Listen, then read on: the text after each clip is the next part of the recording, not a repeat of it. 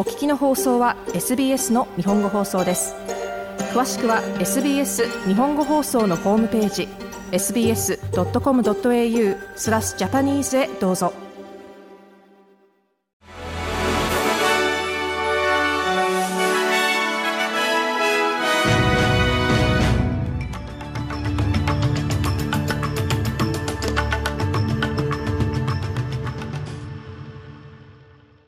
8月2日水曜日 SBS 日本語放送ニュースフラッシュをシドニーから大場恵美がお届けします。緑の党は連邦政府が政治的な駆け引きをしており、オーストラリアが住宅危機の真っ只中にいることを認めていないと非難しました。ジュリー・コリンズ住宅省は、行き詰まっている労働党の数十億ドル規模の住宅基金を打開するため、必要なあらゆる方法を用いると宣言しました。この法案は緑の党が公に反対しているにもかかわらず、議会に再提出されました。2021年の連邦議会襲撃事件をめぐり、捜査を受けていたドナルド・トランプ前大統領が起訴されました。アメリカ当局は裁判を迅速に進めると発表しています。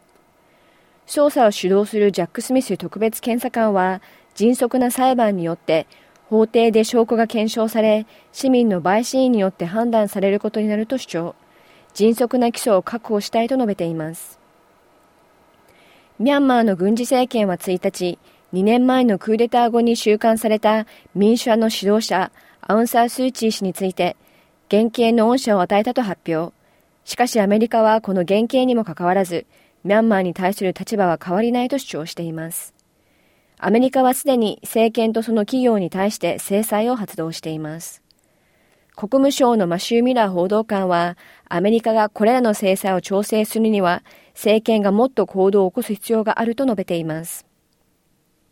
非原住民のアート関係者がアボリジナルアートを妨害したとの疑惑で延期されていたアボリジナルアートの展覧会が独立機関による審査後予定通り開催されることになりました。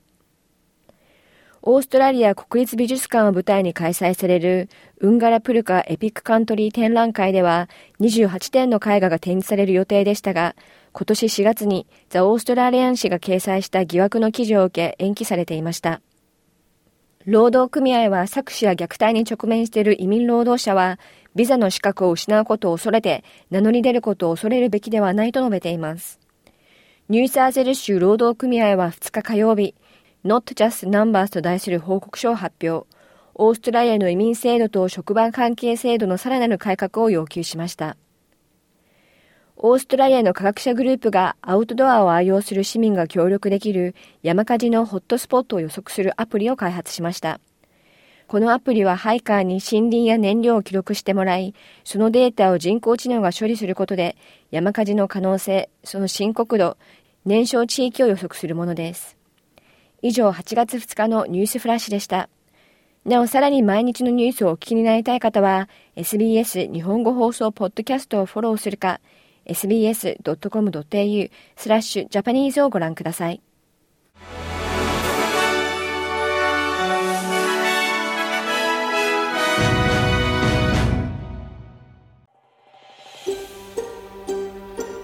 もっとストーリーをお聞きになりたい方は iTunes や Google ポッドキャスト Spotify などでお楽しみいただけます。